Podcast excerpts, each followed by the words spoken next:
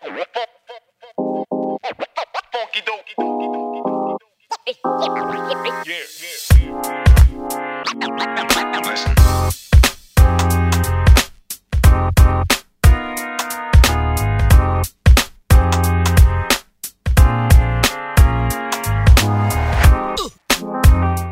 llamo Guy Bruce Threepwood y quiero ser un pirata. Con esta frase inicial arranca mi videojuego favorito y una de las mejores obras de la cultura popular de todos los tiempos. Una aventura de piratas fantasma, damas que no están en apuros, humor descacharrante y muchos puzzles. Siempre he sido un gran lector. He vivido la lectura en mi casa gracias a mi madre, que me inculcó la pasión por los libros, y a mi tío Yosu, que me ponía uno en las manos siempre que podía. The Secret of Monkey Island tenía todo lo que me enamoró de la Isla del Tesoro, el Corsario Negro o el Capitán Blood, pero con la particularidad de que tus acciones, tus decisiones, influían en el desarrollo de la historia, las maravillas de la interactividad. Así que cuando mi vecino y amigo Igor, allá por 1990, me invitó a su casa a jugar a un videojuego de piratas, mi primer acercamiento real a esta forma de entretenimiento y cultura, me enamoré para siempre. Por cierto, será coincidencia o no, pero Ron Gilbert, creador del videojuego, ha anunciado recientemente que 31 años después publicará una nueva entrega este 2022.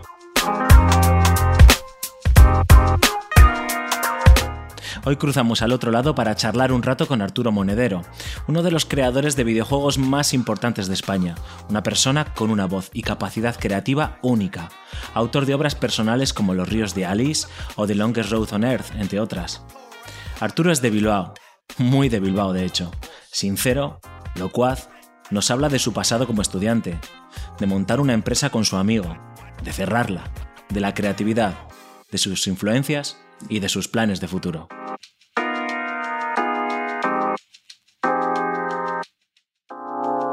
Al otro lado, con Alfonso Gómez. Muy buenas Arturo, bienvenido al otro lado. Hola, ¿qué tal? ¿Cómo estamos? Pues muy bien, eh, tenía muchas ganas de, de, charlar contigo, me apetecía muchísimo porque mucha gente lo sabe, pero soy un gran amante de, de los videojuegos y tú eres eh, uno de los creadores de videojuegos referentes de, de nuestro país y, además como hay mucha confianza y nos conocemos desde hace unos cuantos años, pues que mejor que tirar del hilo de la gente a la que admiras, de la gente a la que, a la que bueno, pues tienes mucho respeto profesional y personal y a la que le puedes pedir siempre el favor, ¿no? en el último minuto.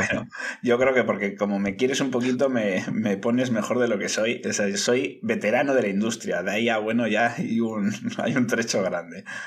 Bueno, a ver, eh, está muy bien la autopercepción que tenemos de nosotros, ¿no? Pero eh, cuando estaba preparando la, la, entrevista, decía, me decía, va, a ver, no, ya le conoces a Arturo, no, no hace falta que hagas como pues esa investigación que he podido hacer con, con otros invitados que han pasado por el, por el programa, pero al final, pues bueno, por si acaso he dicho, bueno, voy a, a, a mirar eh, las últimas cosas con la que ha, ha, estado Arturo enredando, ¿no? Yo he estado leyendo entrevistas y comentarios de la gente y, muy, y mucha gente te nombra prácticamente como, bueno, pues como un referente, ¿no? Incluso ha habido algunas personas, Arturo, que admiten que han empezado en esto de los videojuegos gracias a ti, o sea que algo bien estarás haciendo. Bueno, se, se, se, me hace raro, ¿eh? Se me hace raro porque, a ver, yo también he tenido referentes, ¿no? Pero que yo me convierta, no, más que un referente, ¿no? En, en,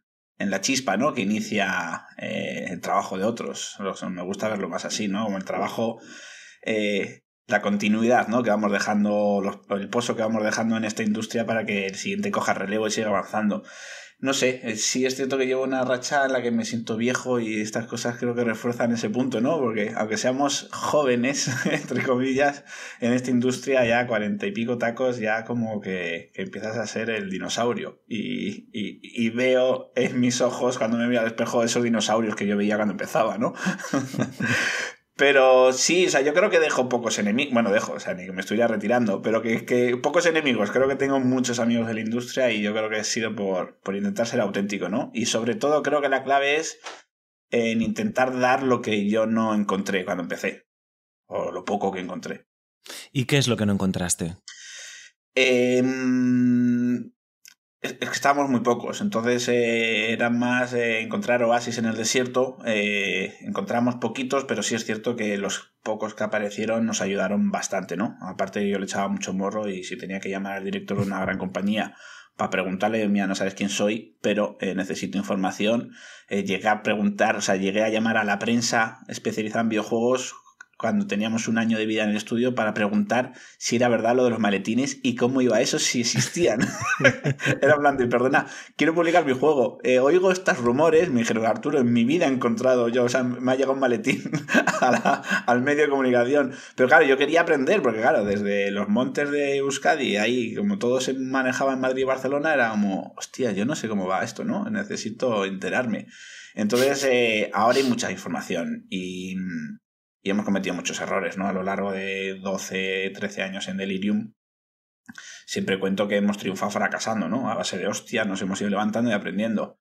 Eh, ahora intento transmitir todos esos errores que tuvimos a las nuevas generaciones porque si les puedo ahorrar una o dos hostias o tres años de andar perdidos, pues bienvenido sea, ¿no? O sea que en ese sentido sí me hizo falta eh, tener a alguien al que preguntarle muchas cosas y tenerlo cerca.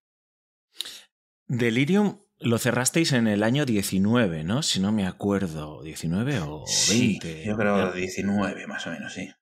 Em, una em, empresa, una desarrolladora, un estudio de videojuegos que ha sido bandera en el País Vasco y que también a nivel nacional ha sido uno de los eh, estudios independientes referentes del país por las cosas que hacía. Sí, primera ola de, de desarrolladores indie nacionales, sí, más o menos. Sí, sí, sí, sí, erais esa, esa primera hornada em, de indies españoles o nacionales que, que, que aún así vosotros teníais un sello diferente, ¿no? Eh, siempre buscabais hacer videojuego, habéis hecho de todo. Ahora nos contarás que habéis hecho desde temas de, advert gaming a trabajar para empresas haciendo desarrollos ad hoc, e-, pero también evidentemente vuestros editorial de libros, eh, hemos hecho de todo, eh, em, serie de dibujos animados, eh, cuentos infantiles, ropa, videojuegos, juegos de autor, juegos más comerciales, de todo hemos hecho.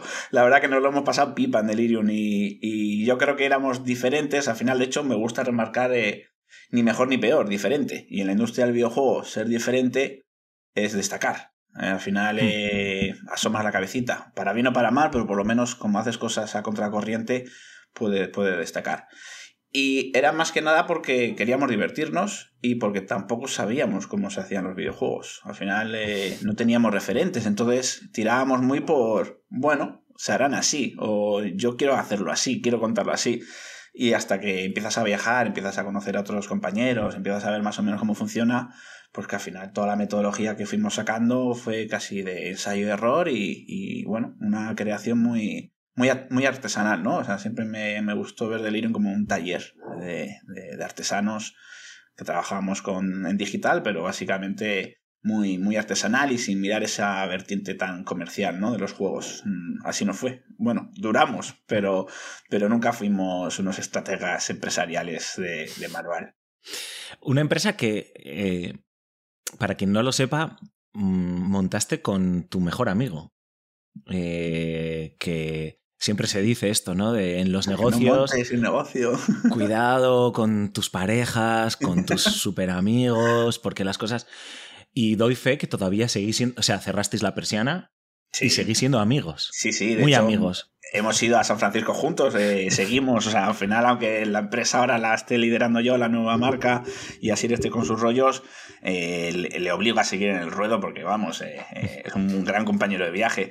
Em, no hagas negocios con familia, amigos, si no sabes cómo son en el fondo. Al final, Asir y yo, hay una cosa muy clara, es no, no nos mueve el dinero. Eh. Las decisiones las tomamos en base a otras muchísimas cosas muy por encima de lo que puede ser el dinero. Porque el dinero al final eh, pues, viene, se va, pero, pero en esta vida venimos a jugar ¿no? y a divertirnos. Y hay que tomar decisiones arriesgadas cuando tienes veintipico años, que te lo puedes permitir, y si tienes unos pequeños beneficios, eh, pues puede ser algo fascinante invertir en un bar y montar el Delirium Café, ¿no? O el DOC, en este caso. Entonces, eh, siempre hemos tomado decisiones un poco locas, pero si uno saltaba por el precipicio, el otro iba detrás. Y, cuando el otro decidía saltar, pues el otro sin pensárselo le seguía. Entonces, hasta ahora siempre nos habíamos encontrado un charquito de agua que nos, nos aguantaba el golpe. Y, yo creo que eso ha sido muy, muy clave, ¿no? El saber a qué jugábamos los dos y que no había. Porque al final, cuando estás en un equipo, en una pareja o, unos socios más clásicos, ¿no? Si uno piensa en quiero hacer cosas para mejorar, para crear, para X, y otro solo piensa en rédito económico, ahí siempre va a haber una fractura y va a haber una toma de decisión correcta. Entonces es bueno saber que eliges a alguien alineado, ¿no? Con tus valores y con tus principios, que yo creo que eso es clave. Bueno, que en 12 años habréis vivido, o en 12, 13 años, de todo, claro. De todo, claro. Eh, primero de GB, empezamos en el colegio juntos, mismo equipo de fútbol, eh, que, montamos un equipo de fútbol entre los amigos de la cuadrilla, eh, misma cuadrilla, misma empresa. Un, día se me cruzó por la cabeza cuando estábamos ahí una, una mala racha para ahorrar, decir, oye, ¿por qué no vivimos juntos? Me dijo, ya, lo que nos faltaba ya. Bastante que te pierdo de vista un rato. Sí, la verdad que sí, joder, es que al final, eh, pues bueno, como mi hermano. Y, y, nos ha venido bien, ¿no? Eh, eh, cerrar Delirium para, para, dar un pasito atrás. O sea, da pena, claro, porque Delirium para mí fue como, una, como nuestra criatura, ¿no? Em, pero creo que nos vino bien para dar un pasito hacia atrás, porque al final la corriente te va llevando y no, no te das cuenta, ¿no? De todas las cosas. Bueno, sí éramos conscientes de las cosas que estábamos haciendo mal, que eran muchas, pero a veces hay que pararse para verlo y decir, hostias, necesitamos reiniciar y necesitamos empezar de cero, etcétera. Y pues, con... ¿Fue duro ese momento? Quiero decir, me, gusta lo que dices, ¿no? Uno siempre es, rara vez no es consciente de, de, los errores que está cometiendo, pero claro, cuando tú estás metido en una dinámica de, oye, yo tengo que ir haciendo estos proyectos, tengo que ir sacando adelante esta historia, pues ya lo intentaré encauzar, ¿no? Pero cuando ya dices, oye, a lo mejor lo que hay que hacer es eh, poner el freno, mirar y decir, oye, pues es que esto a lo mejor ya no tiene sentido. Eh, ¿Fue muy duro ese momento no, para porque vosotros? No es repentino. No, no es como de repente te llaman y, bueno, cierra la persiana. Al final, em, después de los delirios de Boss Tendorf, el juego de 3DS que, que, nos salió bastante mal en ventas, em, ya ves que es muy difícil recuperar. Al final era un préstamo que íbamos pagando y, veías que la gasolina se acababa. Había otro proyecto por medias eh, que se quedó, se quedó en, prototipo, Drift, que era el que estábamos intentando vender. De hecho, nos fuimos a San Francisco para intentar colocarlo. Eran como 3 millones de dólares ¿no? de, presupuesto. Y ese sí hubiera salvado el estudio. Entonces estuvimos haciendo un prototipo, pero cuando estás currando eh, sabiendo que se acaba, ¿no? Que, hmm. ya el cronómetro es, es, es, la última bala que te quedaba, y que tiene que ocurrir un milagro. El problema es que en Delirium ha habido muchos milagros y cuando parecía que todo iba mal siempre aparecía uno, ¿no? Y, te salvaba, siempre ocurría algo. Un publisher te pillaba el juego o lo petabas con tu juego, algo ocurría, ¿no? Pero claro, llegó un momento en el que fue como, ¡guau! Tanta suerte no podemos tener, en alguna de estas ya vamos a fallar. Y claro, no es lo mismo fallar en un proyecto de 50.000 euros que en un proyecto de, de medio millón o de 3 millones. Y, y no estábamos a la altura. De hecho, el proyecto de, Drift era muy bonito sobre papel, pero nos faltaba, nos faltaba todavía mucho conocimiento. No puedes pasar de un proyecto de medio millón de euros a uno de tres. Necesitas, como hicimos en Delirio, ¿no? Siempre fuimos como escalón, escalón. Pero este era como la última oportunidad.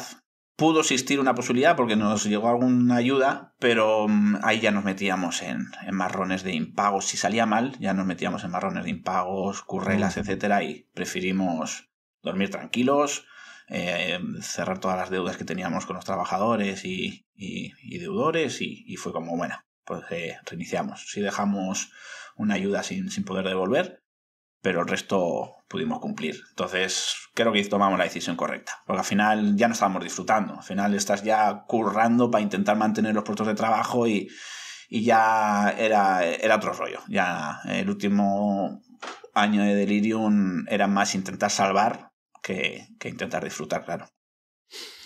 Me interesa mucho, Arturo, cómo, ¿Cómo llegas a esto de los videojuegos? Eh, siempre has dicho en entrevistas, en conferencias, eh, bueno, eh, en público, ¿no? Dices, a ver, yo soy hijo del, fracaso escolar, siempre lo dices, y luego sé que has trabajado pues, en empresas de animación, has hecho muchas cosas, ¿no? me gustaría ver las dos cosas. Por un lado, el Arturo del fracaso escolar. ¿Qué falló ahí, no? el sistema. Además de tú. Falló, el sistema. falló el sistema. Yo soy una víctima.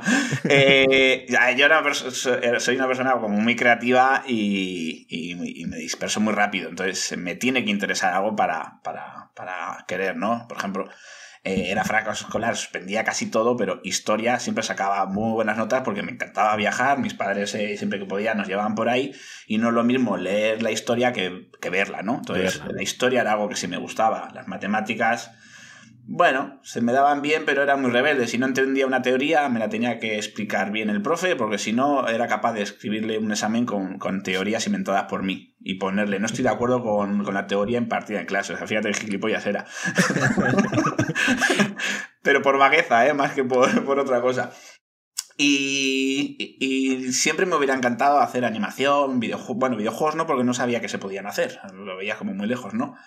Pero animación sí me flipaba. Y, con 16 años dejé FP, FP1, eh, ya FP2, eh, no, abandoné FP2. Eh, al final estaba estudiando programación, pero es que era todo muy aburrido, ¿no? Y hmm. me puse a, entrar en una empresa de dibujos de colorear fotogramas de dibujos animados. Entonces escaneabas los dibujos y los coloreabas, ese era tu trabajo, y, y, cobrabas por segundos de animación, que para hacer un segundo son 24 dibujos, échale. Mi primer sueldo creo fueron eh, 150.000 pesetas. fíjate que creo que todavía estábamos en pesetas, era una mierda eso de, tres pares narices.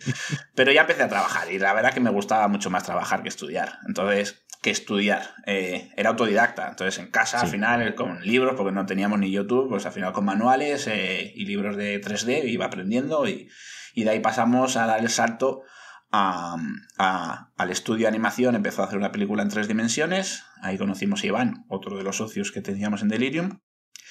Y, y acabamos, así como de regalo, haciendo yo no entré en el proyecto del juego de mesa, del juego de la OCA de Emilio Aragón, que se intentó hacer un prototipo, pero no salió. No me jodas. No salió, no salió. Pero Emilio Aragón pasó por, pasó por Bilbao en un par de días. Y ahí lo veía yo a lo lejos. Eh, yo estaba en la película de 3D de animación. Y, y, luego ya sí se firmó y se empezó a desarrollar el juego de Fan Hunter de hacer Piñoles para Play 1. Y ahí entré yo como, fui game designer pero sin saberlo, así que me pusieron como guionista, pero claro, escribíamos el guion, co-guionista, pero luego eh, me encargaba de hacer el level design. Bueno, no teníamos ni idea de, de, qué perfiles eran. Realmente creo que al final fui una especie de game design, level designer, ¿no? Hmm. Y me moló mogollón eso. Pero el juego se canceló y se hundió la empresa al ochenta y pico por ciento. Y ese juego se quedó ahí en, en la NBA para siempre, ¿no? Para la eternidad ahí tenemos algún disco duro con algo en material y, y, ahí conocí a Nico de Cálico Electrónico y bueno, ahí, ahí empecé a conocer un poquito la farándula, ¿no? Ahí a todos los artistas de, del mundo del cómic, de, pues al final éramos cuarenta y pico personas en Bilbao haciendo, haciendo dibujos animados. Y yo creo que a partir de ahí ya no me salí. Ahí empecé, sí, bueno, tuve una época oscura que me dediqué a los seguros por parte de, de mi padre que, que, tiene una corredoría de seguros, una pequeña oficina. Hay que vivir. Y, Hay que Nada, y duré, duré un... No, primero, no quería que mi jefe fuera mi padre, que quería que me diera de hostias un desconocido y que me, me forjara a gente que no fuera de la familia. Y, y se volvió a reabrir en eh, otro, otro estudio y al final, pues la verdad que, que, enseguida eh, di el salto a producción audiovisual, ladder gaming y bueno, poco a poco, pues ya hasta que ya nos vimos preparados para montar nuestro estudio. Muchos años.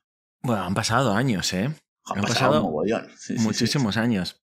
Me gustaba escucharte la primera parte de lo que estabas hablando, ¿no? De eh, el sistema falló conmigo, ¿no? Porque estaba escuchando eh, hoy una entrevista que le, han hecho a la cantante de Cea Mais, que no sabía que era que es profesora de, de, música, o sea, que ejerce como profesora de música, fíjate, ¿no? Eh, que es otra de las preguntas que te quiero hacer, ¿no? ¿Cómo es esto de vivir de los videojuegos? Ella misma dice que, a ver, que no vive 100% de su música, ¿no? Un grupo, para el que no lo conozca, que es un grupo muy conocido aquí en, en Euskadi, Mais, y pues, pues la, la, vocalista o la integrante, la cantante del grupo, pues es profesora de música y hablaba en primaria, ¿no? Y hablaba de, que en su opinión, pues eh, con toda la polémica ahora que ha salido esta semana también de lo de que si la filosofía no sé qué y demás, pues como el currículum educativo pues eh, está dejando de lado em, asignaturas como arte, como música, como historia, como esto, que, que, son las que también nos dan muchas herramientas a nosotros y hacen que los chavales y las chavalas se enganchen, ¿no? Que no todo sea eh, matemáticas, eh, ciencias naturales y, y, demás, ¿no? Que también puede ser, o sea, que todo eso puede ser divertido. Muchas veces lo que yo reclamo es... Em, o, lo que eché de, de falta es que me hubieran explicado para qué servía todo eso o hmm. haberlo aplicado, ¿no? A cosas más eh, interesantes, como, joder, yo ahora cuando doy charlas a los, a los chavales y chavalas en institutos, es como todo eso que me, no me interesaba cero en el cole, he descubierto que se necesita todo para hacer videojuegos. Todo. Todo. Entonces, eh, quizás, eh, claro, no, hablo de que todo tengas que enfocarlo a videojuegos, pero, pero todo se puede aplicar a un montón de, de disciplinas. Entonces, creo que fomentar esa educación eh, y llevarla un poquito más a la práctica, ¿no? Con distintas disciplinas para que la gente desde pequeñito, claro, yo desde crío ya sabía más o menos lo que quería ser, o sea, de hecho yo quería ser arquitecto, eh, me molaba, ¿no? Construir los tentes, los Lego y todo eso. Pero yo hice mis números y dije, hay que estudiar muchísimo para hacer esto. Entonces lo hago en 3D, que es mucho más barato, más rápido y puedo ver el resultado mucho más, más práctico. Entonces yo creo que ahora hago mundos en virtuales pues, eh, por, por, ese, por, ese, por, ese, por esa falta ¿no? de, de, de, tener que estudiar eh, arquitectura tantos años, tantos años. Pero yo creo que sí, la educación al final, enfocarla, creo que las cosas están cambiando de todas formas. ¿eh? Yo ahora veo a muchos profes de Insti y tienen otro rollito y y, yo creo que no es la, las clases que nos tocó a nosotros, ¿no? A mí principalmente que era colegio de curas como súper, súper, bueno, colegio de curas. Te entiendo perfectamente. Yo también soy de colegio de curas durante 12, 13, no sé, los años que se pasan en un colegio, pues los que se pasaron allí. de, cuarto a octavo solo recuerdo hostias. Me daban una semana de palos que yo no era ni normal. Y una buena educación, ¿eh? No era de los cabrones, encima. Yo era vago, pero no molestaba en clase. es que es lo que te quería preguntar. Digo, ¿cómo era el Arturo, el Arturo de, de los 14, de los 13 eh, años? De hecho, una de las cosas que me flipó mogollón hace años, que encontré en un cajón de estos de libros, eh, eh, tengo un cuaderno que se suponía que era de matemáticas, eh, que pone juegos para jugar una sola vez, y es un cuadernito de todo minijuegos inventados por mí en, durante clase de matemáticas y de otras asignaturas, con fichitas y todo. O sea, lo flipé y dije, coño, si ya era, que, era game designer y no lo sabía, eh, creaba juegos, creaba juegos. Y, y, yo iba a mi mundo, o sea, era muy vago, pero iba siempre a clase, yo no hacía piras, eh, me ponía ahí a mis rollos, pero bueno. No, eras un broncas, no eras... No, no, no, no. No, no, no. O sea, siempre iba a mi... A mi ¿Te gustaba el fútbol? Y... En el recreo el fútbol, jugar a lo que tocara y, y, nada, me pasaba bien, pero en clase no, bastante... Siempre he sido como súper respetuoso con los profesores y con los mayores, así como... Acepto muy bien las normas, pero si no me gusta no, no molesto, pero no... Déjame en paz, ¿no? Em, hace poco em, te escuché decir que quieres contar cosas nuevas y que quieres experimentar, ¿no? Como que estás en, en otra etapa profesional eh, diferente a la que a lo mejor has estado anteriormente. Sí. Aunque siempre has sido, eh, en mi opinión, eh, y, y, también por lo que he hablado con otra gente que te conoce mucho, una rara avis, ¿no? De la industria del videojuego española. No sé, a lo mejor si fuera de, de nuestras fronteras hay perfiles como el tuyo, seguro que sí, ¿no? Que no es un mundo tan pequeño, eh, con gente tan rara, ¿no? Pero eh, ¿Qué, qué, qué, te pasa, Arturo? Eh, estás en la crisis de los 40 años, que todos lo podemos estar probablemente, pero ¿qué es eso de, de, que quieres hacer cosas diferentes? Si ya venías haciendo cosas diferentes, si ya tienes tu propia voz, ¿no? ¿Qué es lo que te quiero decir? Sí, pero al final todas, entre comillas, llevaban un patrón, ¿no? Em, ahora prefiero experimentar más, prefiero hacer cosas más raras aún. Em, o sea, ahora me apetece retorcer el medio un poquito, a ver hasta dónde llega y que no digan, oye, esto es una mierda, esto no va a ningún lado, eres un prepotente o se te Un visionario. Un visionario, me da igual. Eh, pero eh, antes miraba muchísimo más al mercado, estábamos continuamente, bueno, continuamente no, al final igual así estábamos pendientes, oye, hay que hacer juegos para los demás, no sé qué, no sé cuál. Pero dices, leches, o sea, las cosas que he hecho solo para mí han funcionado mejor que las cosas que he intentado hacer para los demás. Entonces al final es un rollo de, de soy un fracaso como diseñador, ¿no? O sea, las cosas que hago para los demás no funcionan y las que hago para mí sí. ¿Cuál es la diferencia? Pues la diferencia muchas veces es que arriesgas y que le dejas el alma, ¿no? Mucho más. No es del todo cierto, ¿no? Porque con Alice, evidentemente, en los ríos de Alice eh, estaba mi alma metida ahí, pero en los delirios también lo dimos todo y era una obra también colectiva, pero, pero muy, muy especial, ¿no? Con un marcado muy, muy personal. Y ahora con The Longest sí me apetece arriesgar más, eh, hacer cosas más pequeñitas, pero más, más valientes. Y sobre todo me permite, al ser perro viejo y a tener más años, conozco a más gente de la industria, puedo colaborar con gente que me apetece. Eh, y ahora estoy un puntillo esto más de, te iba a decir a lo Carlos Santana con su con, los discos estos recopilatorios con sus colegas, ¿no? pues ojalá llegara al nivel de Santana, pero sí me apetece estar eh, con buenos compañeros de viaje y disfrutar, eh, pues mogollón, ¿no? Con los proyectos, con, los nuevos proyectos, sí. Y contar cosas distintas. Para eso estamos. Eh, los ríos de Alice fue tal vez el el proyecto en el que encontraste tu voz, por así decirlo. Sí, sí, en el que ya te, diste cuenta, este es, o sea, esto es lo que yo quiero contar, o sé ya cómo quiero contar este tipo de cosas, o... E, e, es una evolución, ¿no? Porque al final, cuando montamos Delirium no sabíamos hacer juegos, sí teníamos cierta calidad a nivel visual porque veníamos del mundo de la animación, y, y, Quinito Ninja era eso, eran juegos simples o quinitos. Los quinitos eran juegos simples que nos permitían eh, eh, eh, mostrar a nivel visual el potencial que teníamos, pero sin fliparnos con las mecánicas porque no sabíamos ni programarlas, ni diseñarlas, ni nada. Era como, bueno, es un nuevo medio, estamos descubriéndolo. Más allá del conocimiento como jugador, poco más tenías, ¿no? Em, según vamos avanzando, sí es cierto que los delirios entran antes que, que los ríos de Alice, pero como la producción dura tanto y se para, Alice aparece en medio y, cambia. Pero los delirios ya tenían una marca mm, distinta, ¿no? Eh, lo interesante al final de todo esto es que en, ese, en, esa transición aparece eh, el Delirium Café, que es la sala de exposiciones que montamos dentro del propio estudio, y ahí empezamos a conocer un montón de artistas, actores, fotógrafos, arquitectos, diseñadores, eh, cocineros, hacíamos exposiciones de todo relacionado un poquito siempre con los videojuegos.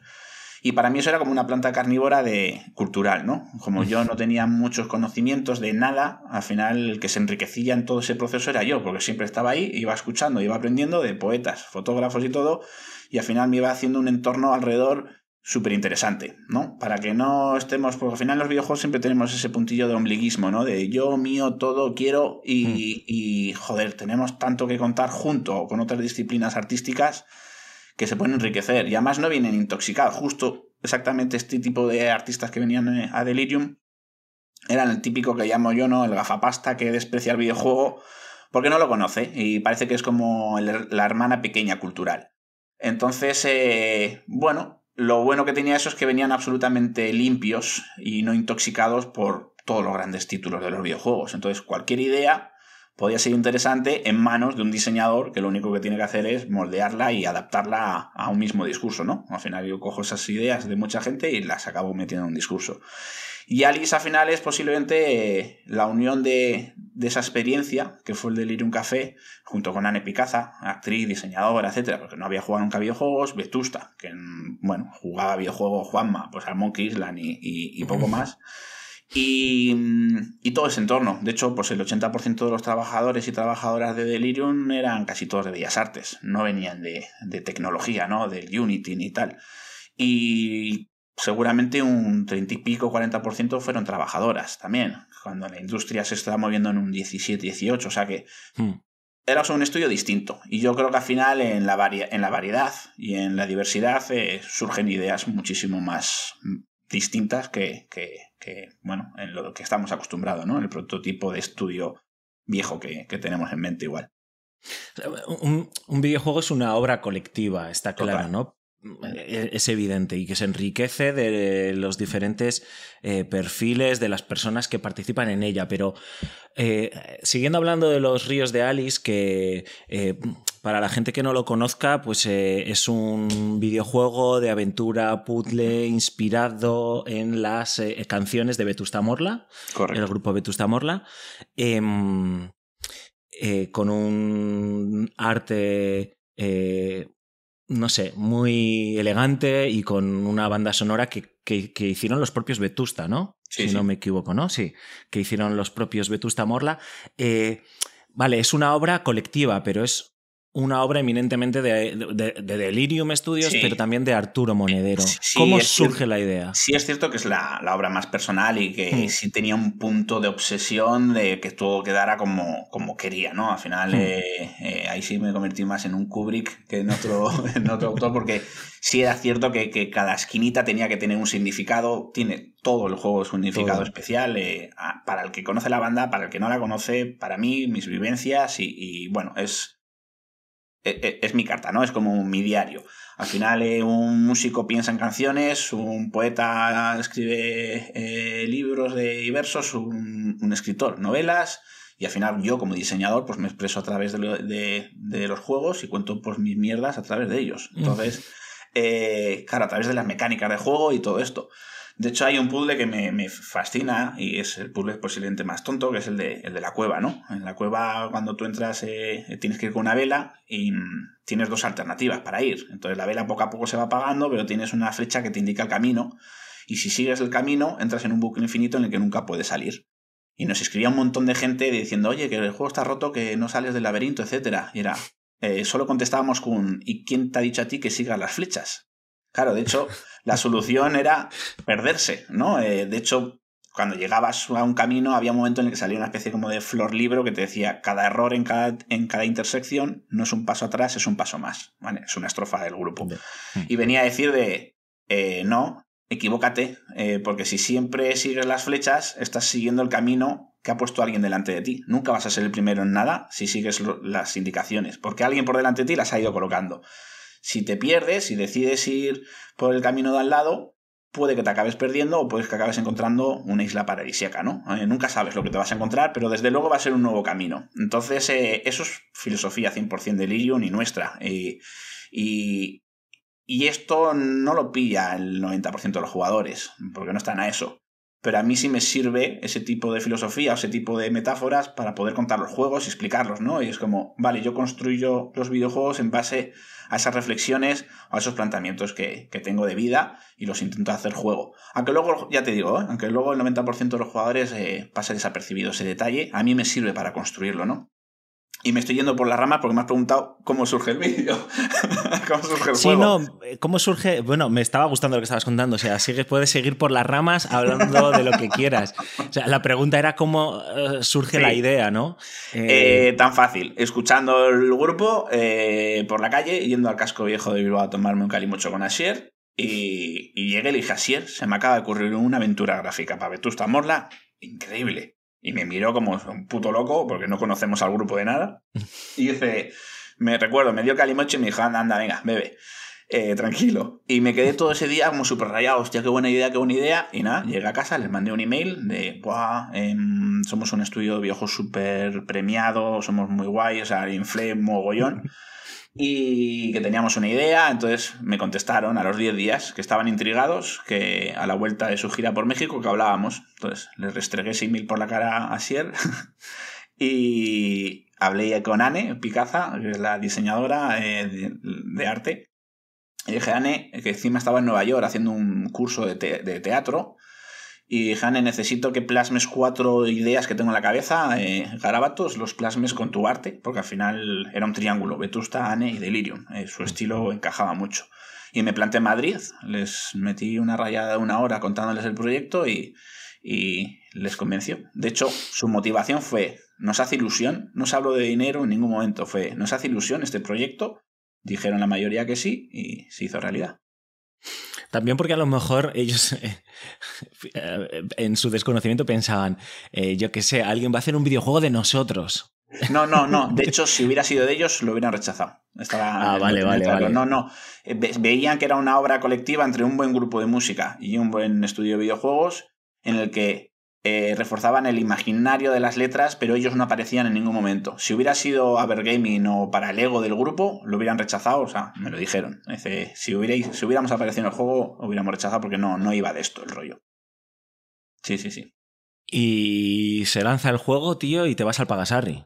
Sí, pero eso ya es tradición, eso ya es una tradición en el estudio y en el nuevo estudio. Em, entré en pánico, claro. Eh, primero, posiblemente era el último juego del estudio, estábamos también en un momento de, que habían caído un mogollón de proyectos por la crisis, eh, las agencias de marketing y publicidad no, ya no daban trabajos. Y antes de cerrar decidimos hacer, eh, bueno, un último juego. Eh, se decidió hacer esto, una marcianada en la que estaban haciendo un río de lava que acababa en un desierto donde había un edificio de viviendas ahí tirado. Eh, los trabajadores me miraban en plan de, ¿qué estamos haciendo?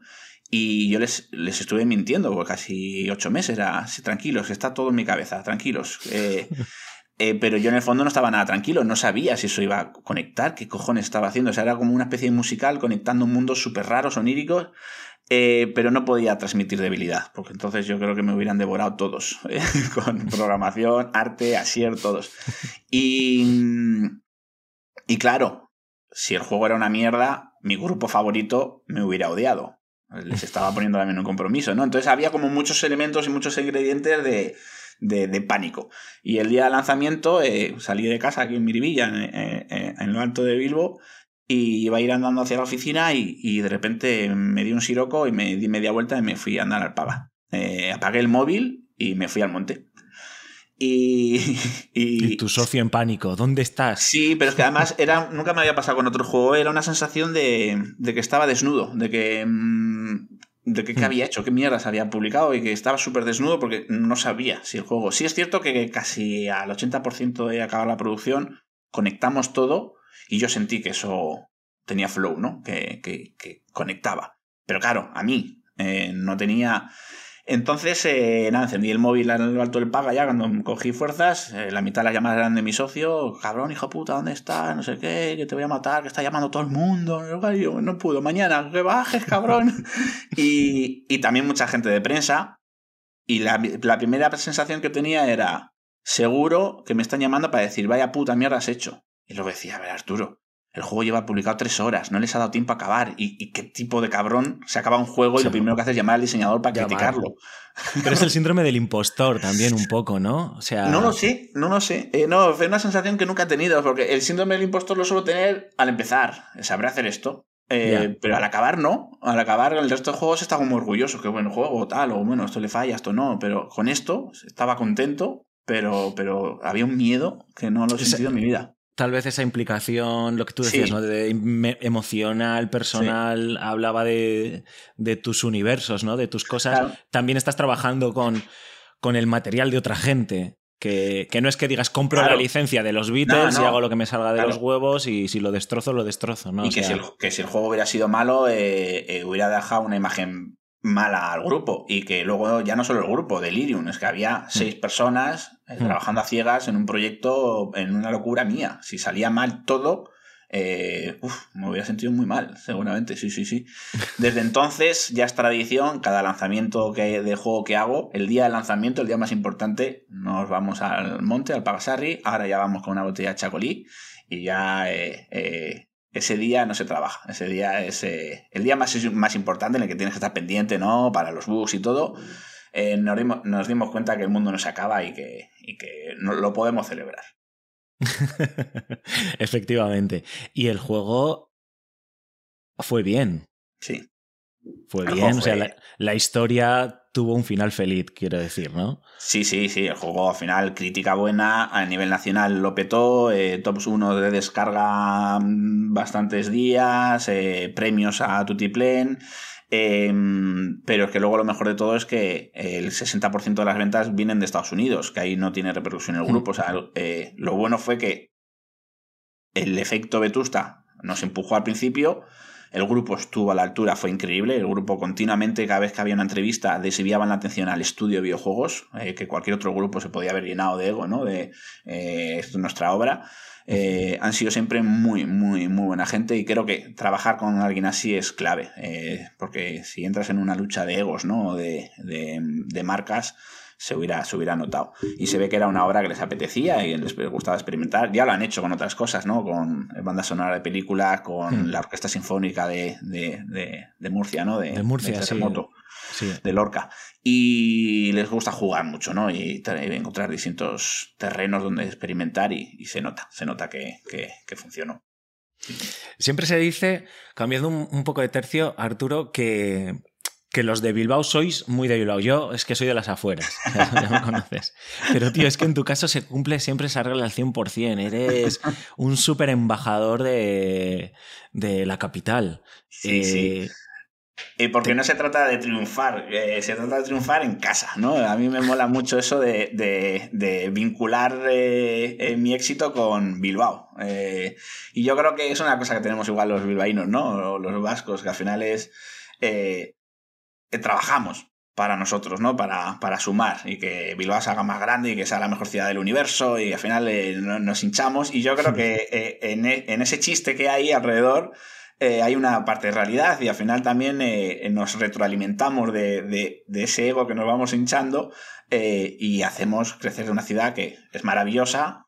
Para otros dirán que, no es tanto, pero para, si tú crees que lo mejor que tienes es lo mejor del mundo, pues genial, porque al final vas a remar siempre para, el bien de, toda la ciudad. Y sí, sí, sí me gusta. soy muy, soy muy, muy bilbaíno y me gusta fardar de ciudad allá donde voy. Y a cada país que voy, el calimocho hay que pedirlo al sitio en el que vas.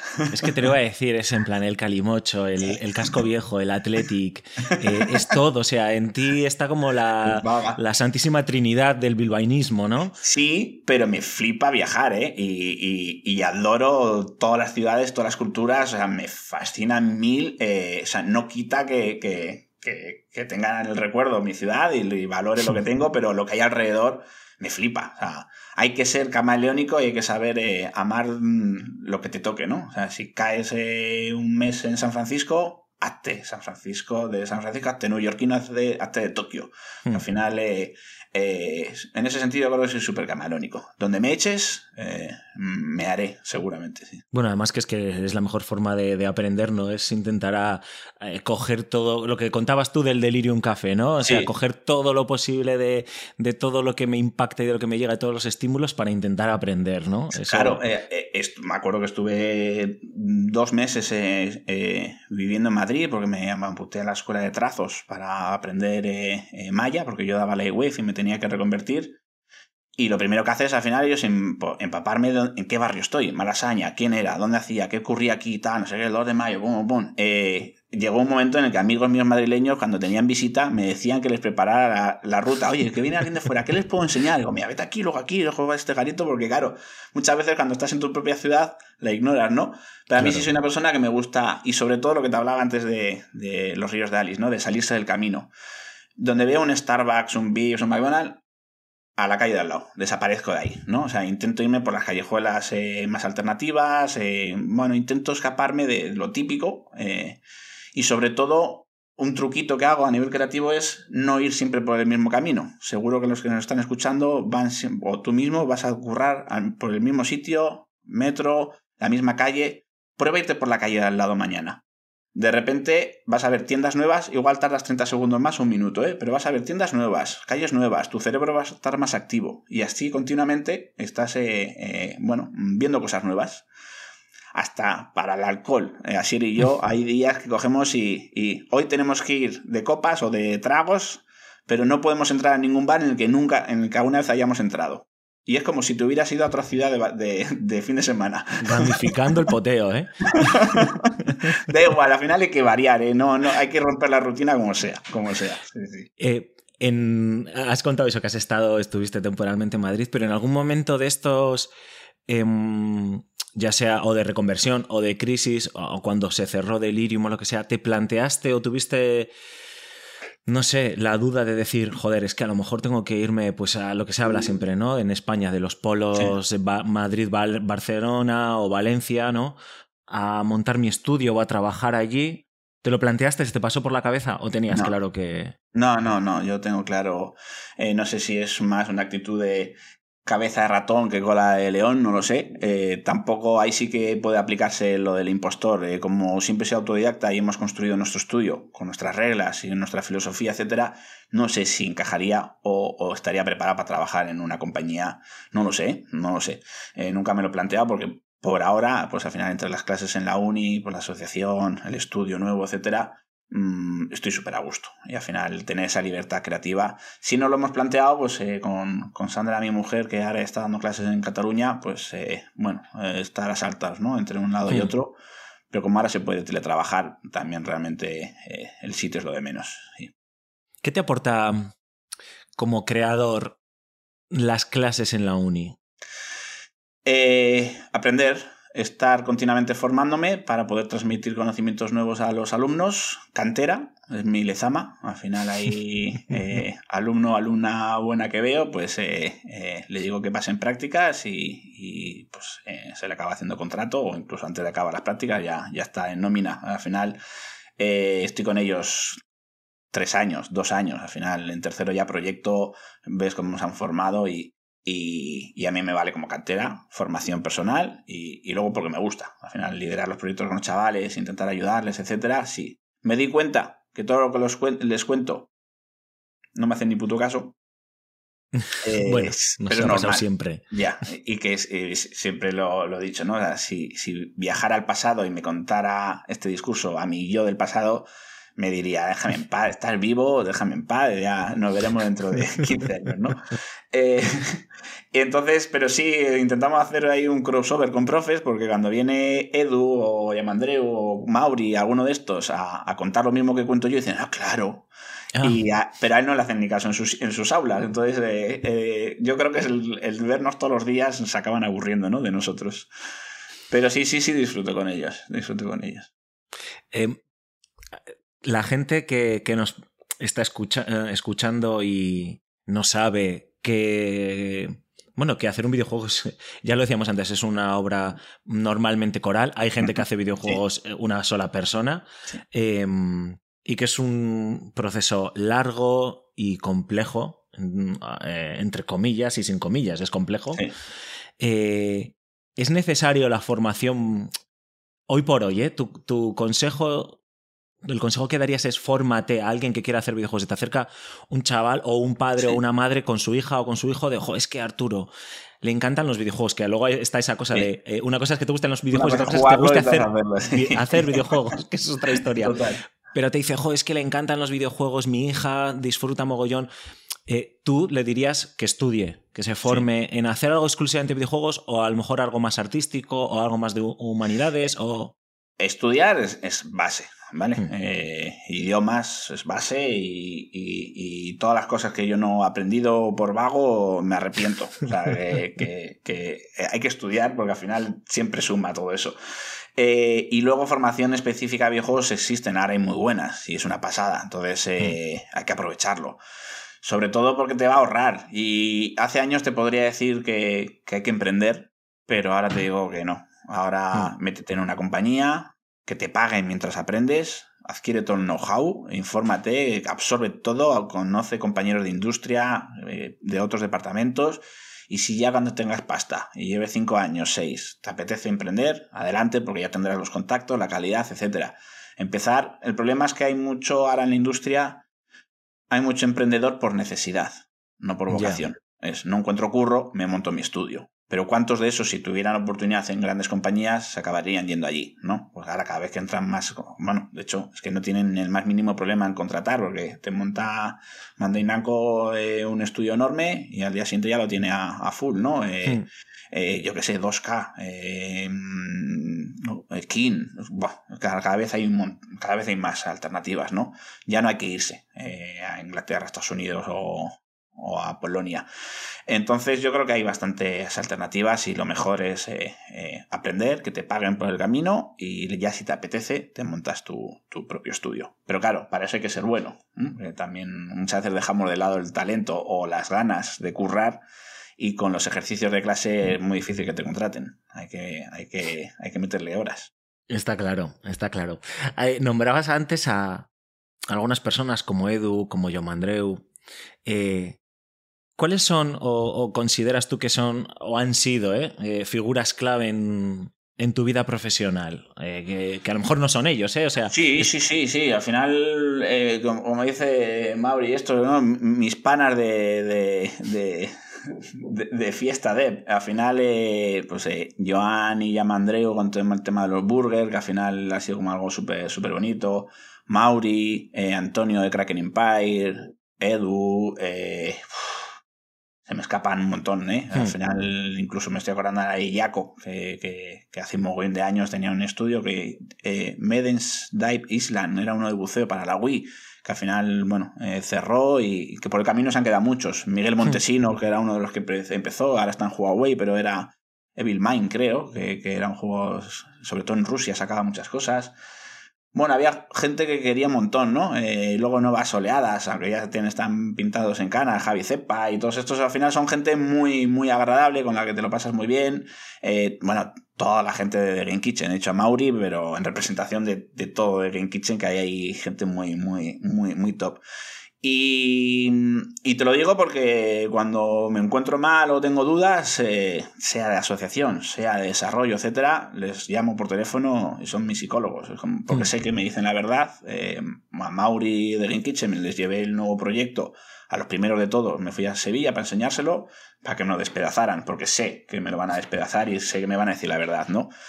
Eh, entonces sí, yo para mí mis referentes son ellos. Yo nunca he tenido referentes más allá de un Team Safer, ¿no? Por el hmm. puntillo friki eh, de Monkey Island.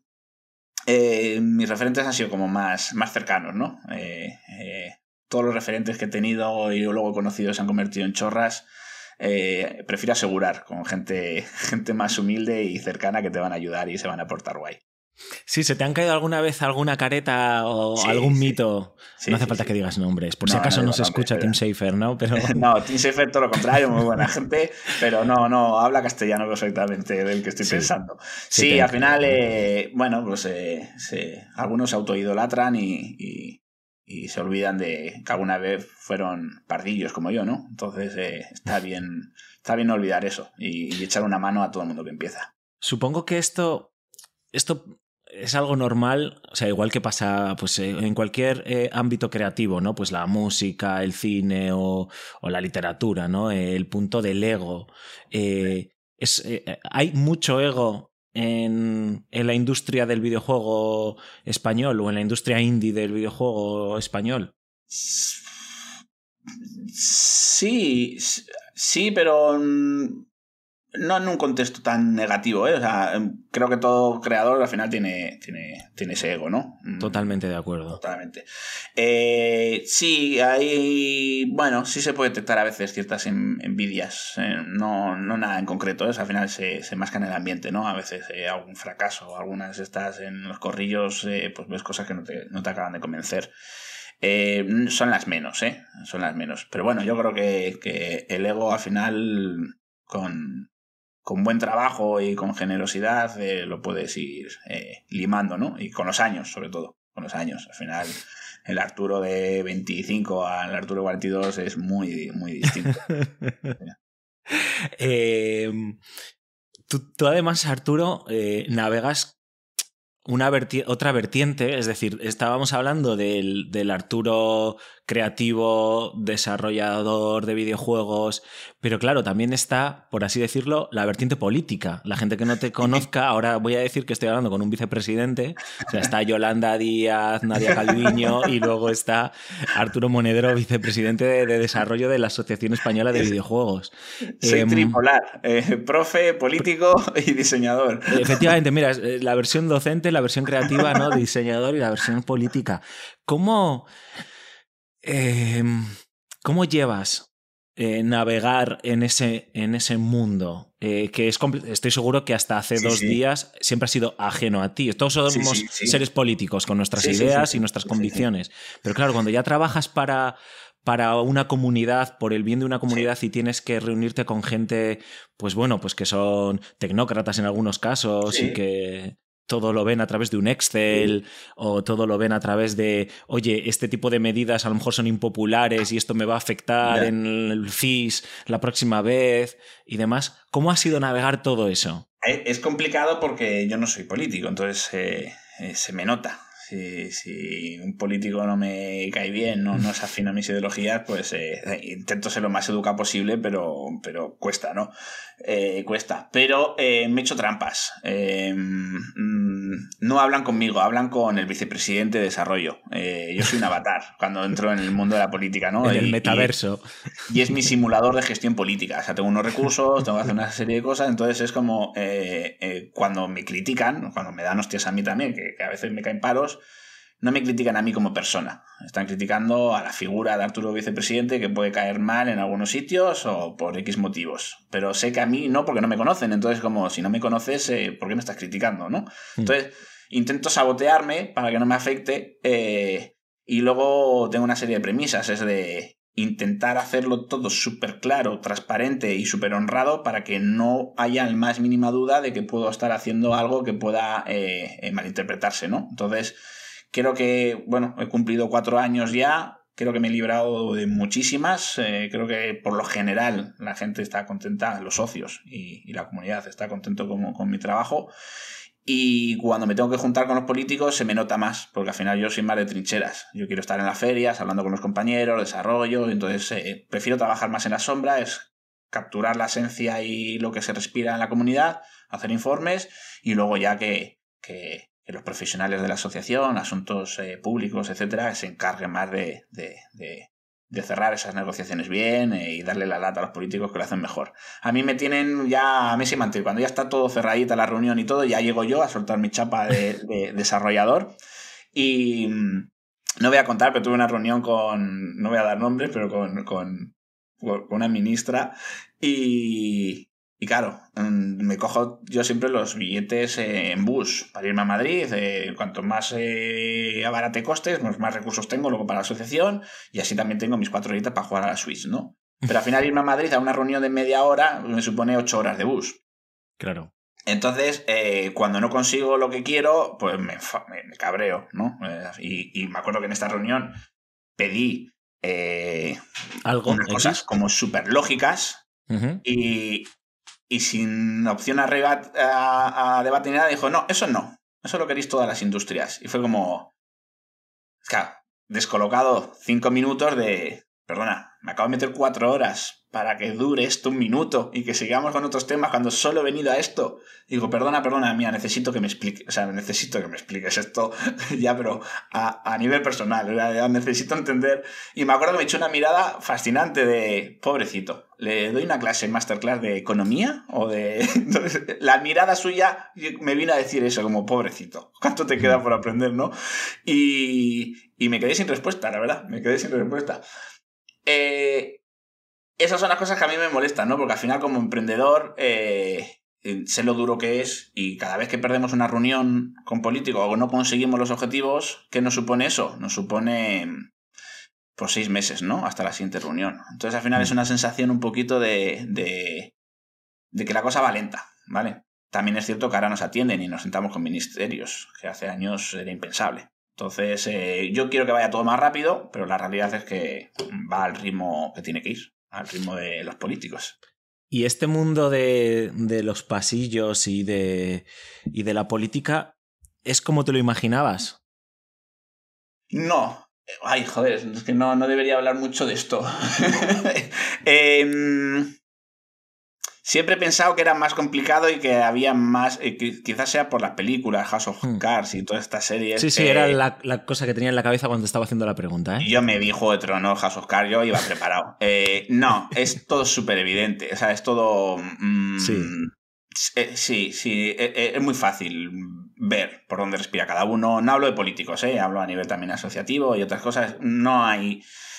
Eh, no hay tanta conspiración. Yo pensaba que iba a ser todo esto como mucho más. Eh, no, no, no, no. es tan complicado, no es tan complicado. Yo pensaba que, iba a ser más divertido y al final eh, es, un trabajo más. Conseguir objetivos, ir avanzando y proponiendo y, ya está. Em, y entonces, a fin de cuentas, Arturo, tú lo que llevas haciendo muchos años, además de videojuegos, es eh, lo decías un poco al principio, ¿no? Eh, crear comunidad, porque es que estás metido en AEBI, la Asociación de Videojuegos, has, participado organizando game jams, eh, los Indie Burger, eh, los Indie Burger en, bueno, pues por todo el estado, ¿no? En Bilbao, en Madrid, en Barcelona, en donde sea. En Japón, es verdad. Hostias, es verdad, en Japón. Em, eres como como un, conector, ¿no? De, Sí, pero sí, yo creo que es más por, mi forma de ser, ¿no? O sea, yo y un montón de gente, o sea, los veteranos, ¿no? Al final tú hablas con un Mauri y lo mismo. En Andalucía conecta, Jan Mandreu, al final eh, somos muchos. Eh, Edu, Juan de la Torre. Em. yo creo que hemos, somos una nueva generación de gente que que, le gusta ayudar y conectar, ¿no?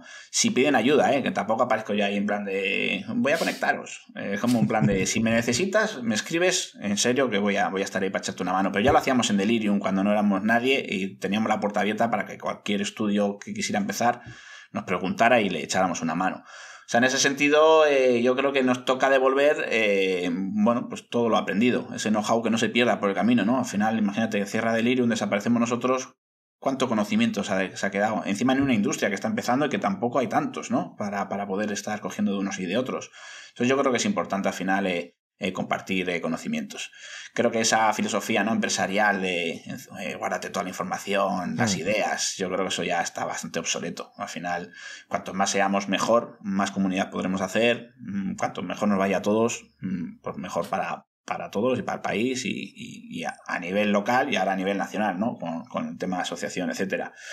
Así que, en ese sentido, guay. De hecho, yo creo que acabé cayendo en la asociación en parte por eh, artículos que escribía, ¿no? Cuando estaba en Delirium. De hecho, yo creo que en Badejuegos eh, llegué a escribir el de la cooperativa, que intenté plantear una cooperativa de todos los estudios indie que se unieran. Algunos me llamaron loco, otros que, bueno, parecía interesante. Y yo creo que al final, al verme tan activo, ¿no? Eh, al final estar siempre tan protestón, yo creo que por eso me, ofrecieron eh, el cargo del de, área de desarrollo. ¿Y mm, ¿cuáles, cuáles son tus siguientes retos o tu próximo reto? Sé que por ahí esta idea, ¿no? Si no me equivoco, es idea el nombre, ¿no? Sí. Pero ¿tienes algún reto más? Sí, sí, sí. A nivel incluso personal, si lo quieres compartir o se puede compartir. ¿eh? Sí, pero te voy a compartir más personal que los siguientes de, de The Longest, que al final seguramente el personal sea The Longest también. Em, eh, estamos con el juego Idea, que es el juego grabado con drones. Estamos con otro de, de un gato con, con, animación, que todavía no podemos confirmar, pero ya hemos entrado en coproducción con una productora de animación y con un gran dibujante de, cómics muy, muy, muy famoso, así que estoy súper contento. Ya tengo ganas de, Qué guay. de contaros quién, quién, quién, se va a subir al barco. Y ese es como el que el super gran juego al que le tengo muchas ganas. Y luego estaba hablando el otro día con Asier, em, dentro de estos juegos raros, Em, ahora estoy en la, en la época de, bueno, de a ver si llega eh, el hijo, ¿no? De ser, de ser Aita, de ser padre. Todavía estamos ahí intentándolo, a ver si cuadra o no cuadra. Pero bueno, ya como que me apetece. Y, mm, y siempre tenido una. Bueno, yo, lo que, yo siempre quiero ser Aita padre desde los veintipico. O sea, eh, pero fíjate, 20 años de retraso. bueno. Sí, pero sí, porque quería ser padre joven, ¿vale? Entonces, esto es una de las reflexiones que yo tengo ahí un poquito que me rondan. Entonces, quería ser padre joven, pero para 40 años, pues irnos de, de potes si hace falta con tu hijo de 20. Ahora ya con 40 y pico, eh, ya me iría de potes con 60. Ya no, ya no me cuadra tanto, ya no es tan divertido. Potes, irme al monte o echar un partido de fútbol, ¿eh? Me da igual. Em, entonces, sí tengo esa sensación de que, de que igual es demasiado tarde, ¿no? Y, bueno, te estoy contando porque eh, me, en la cabeza ahora mismo tengo em, un juego o una idea de, no sé muy bien cómo articularla, pero es pasar los veranos con tu hijo, o bueno, una especie como contar la historia de una generación a través de, de las espaldas del padre, madre, hijo, hija, ¿no? Eh, pescando, que sea un juego, imagínate a lo Nintendo de pesca súper super casual, en el que hay continuamente conversaciones tú empiezas siendo niño preguntándole a tu padre o a tu abuelo eh, cosas, te van a dar un punto de vista de la vida, y luego cuando te haces adulto, verano a verano, cambiando de filtros, tú eres el que contestas a tu hijo, ¿no? Entonces era una especie como de carta de amor a mi futuro hijo de antes de que se me vaya la cabeza, le voy a dejar aquí todas mis reflexiones y todos mis pensamientos para que dentro de 20, 30, 40 años, cuando yo ya no esté, pues que al final pueda eh, eh, saber qué pensaba su viejo pues con 40 años, ¿no? Entonces, eh, jugar un poquito con ese tipo de pensamientos y reflexiones, que si no quieres contestar al niño, solo pesca, pero me apetece mucho jugar con eso, ¿no? Entonces, ya no solo contar mi historia o mis pensamientos, sino mezclarlos con el de pues, Asier, otros compañeros, que al final podamos crear como una red, una conversación, ¿no? Mucho más, más interesante. Y eso lo tengo desde aquí ya, desde hace unos cuantos meses que me está taladrando de hazlo, hazlo, hazlo, hazlo. Pero como todavía estamos con otros proyectillos, eh, no, no me quiero, todavía no, me quiero meter en otro proyecto más. Pero puede ser que el siguiente minijuego, mini proyectillo sea, sea algo así. Ya veré si, si le encuentro salida jugable a todo esto.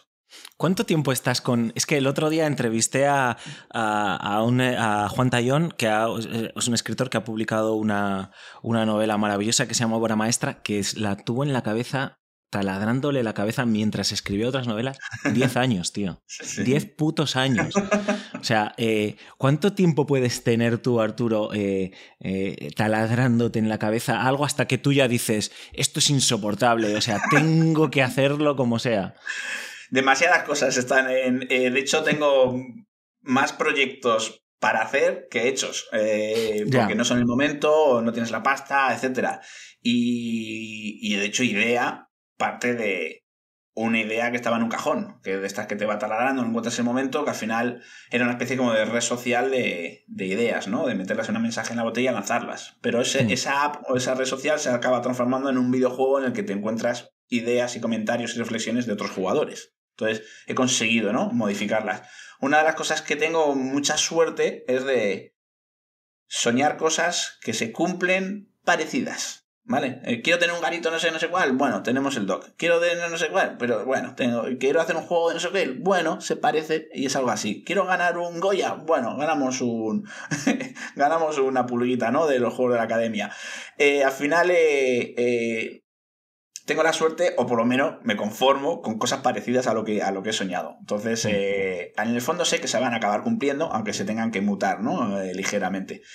Pero mm, cuando me taladra algo, sí, tengo, que, tengo que quitármelo de encima. Si, si es fuerte el taladro, sí. Si es fuerte, tengo, que, tengo que hacerlo. No, eres capaz de meterlo atrás en el cajón y decir, bueno, que se quede ahí macerando y tal, ¿no? Lo tengo se quedan muchas macerando, pero como ahí hay una, igual hay overbooking, ¿no? Ahí, entonces hay una idea que se queda dando vueltas y esa, esa sí tiene que salir. Entonces eh, intento buscar la forma de que, de, que me quede tranquilo y que se pueda, se pueda ejecutar. A veces me vale con escribir el documento, ¿eh? Y Te iba a decir, tomas nota, escribes en papel o ordenador. Bueno, sí, y las ventanas del salón en pandemia, eh, a las noches, que, con el fondo ya eh, sí, sí, está toda llena de, apuntes y de, hecho el, juego del gato está, el, GDD está en, las ventanas del salón. en las ventanas del salón.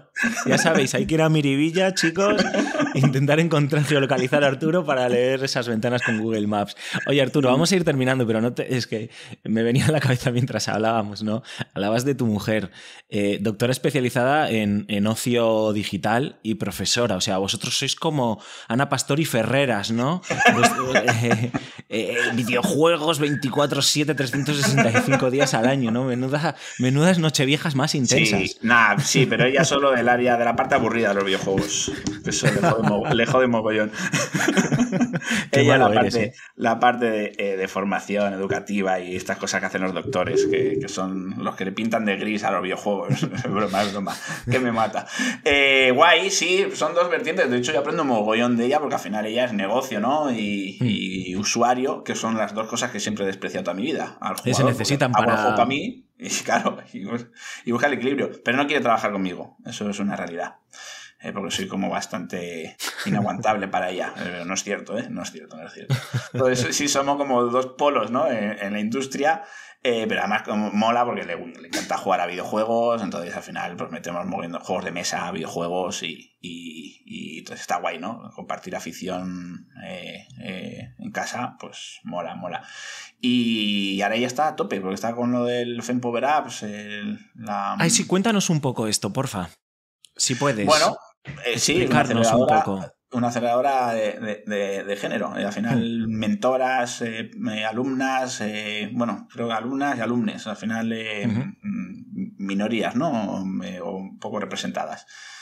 Y, la verdad que están haciendo unas cosas súper chulas y, las mentoras son de un nivelazo impresionante, o sea, son de, primer nivel. Eh, Tequila, Ubisoft, eh, em, Tatiana, eh, ¿cómo se llama? Out of the Blue, ¿no? Out of the Blue, sí. Estudio, la Isabel, Mercedes, que trabajaba también en, en Mercury Steam, creo bueno, mm, muy top, muy top. Eh, envidia de no poder estar ahí dentro porque hay, hay cosas muy chulas. Y por lo que me está contando, los proyectillos que están saliendo, los proyectos están, están siendo chulos. Yo creo que les quedará poquito ya para, enseñar algunos. Y más las clases en la universidad, de Tecnocampus, eh, haciendo pues eh, investigación, pues, todo lo que le gusta. Mm. O sea que la putada, bueno, que, que tiene más, más trabajo en Cataluña. Entonces, en Cataluña que aquí andamos con el avión, un fin de semana, me voy, viene, tal, y, hay mucho menillo. Pero bueno, bastante, está contenta, está contenta. Una máquina, es la que me va a sacar de pobre. Arturo Monedero, tío, muchísimas gracias por haberte pasado aquí por al otro lado. Em, espero que dentro de de unos meses o un añito cuando, cuando pues eh, vayas a lanzar tu próximo proyecto. Porque, eh, idea sale este año. Idea sí, yo creo que si no hay cambios de planes, en un par de mesecitos lo, lo tenemos ya lanzado. Pues hablamos eh, en un añito así, a ver con qué cosas estás enredando, a ver si sigues o no en política, quién sabe. A ver si seguimos vivos, primero. bueno, hostia, esa es otra, es verdad, a ver si seguimos vivos. Eh, Qué un placer, que tenemos unos marianitos pendientes. Eh, hay que tomarlos y que vaya todo bien. Un abrazo muy fuerte. A ti, Alfonso, un abrazo fuerte. Gracias.